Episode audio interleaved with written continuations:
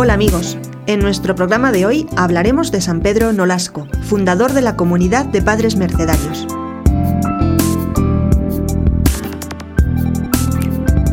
Nació cerca de Barcelona, España, hacia el año 1189. A los 15 años quedó huérfano de padre y dueño de grandes posesiones.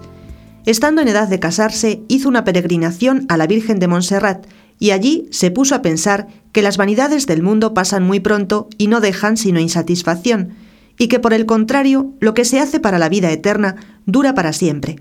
Entonces prometió a la Virgen mantenerse casto y se le ocurrió una idea que iba a ser de gran provecho para muchas gentes.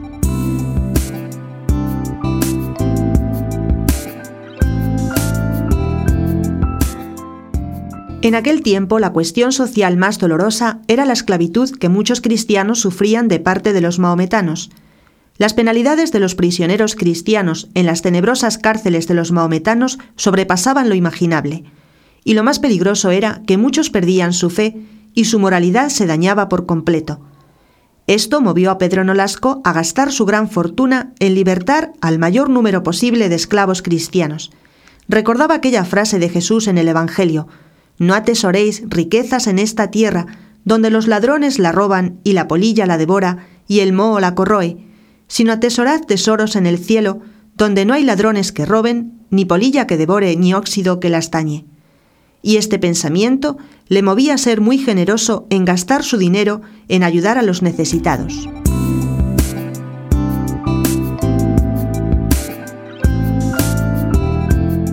Y ocurrió, según dicen las antiguas narraciones, que una noche, en agosto de 1218, se apareció la Santísima Virgen a San Pedro Nolasco y al rey Jaime de Aragón, que era muy amigo de nuestro santo, y les recomendó que fundaran una comunidad de religiosos dedicados a libertar cristianos que estuvieran esclavos de los maometanos.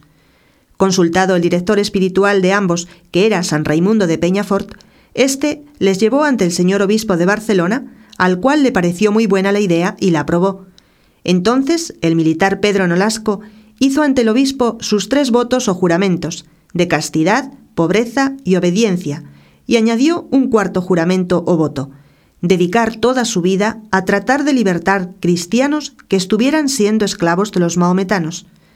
Cuando más tarde fundó la Orden de los Mercedarios, el cuarto voto exigía quedar como rehenes, si ello era preciso, para libertar a los cristianos apresados por los maometanos.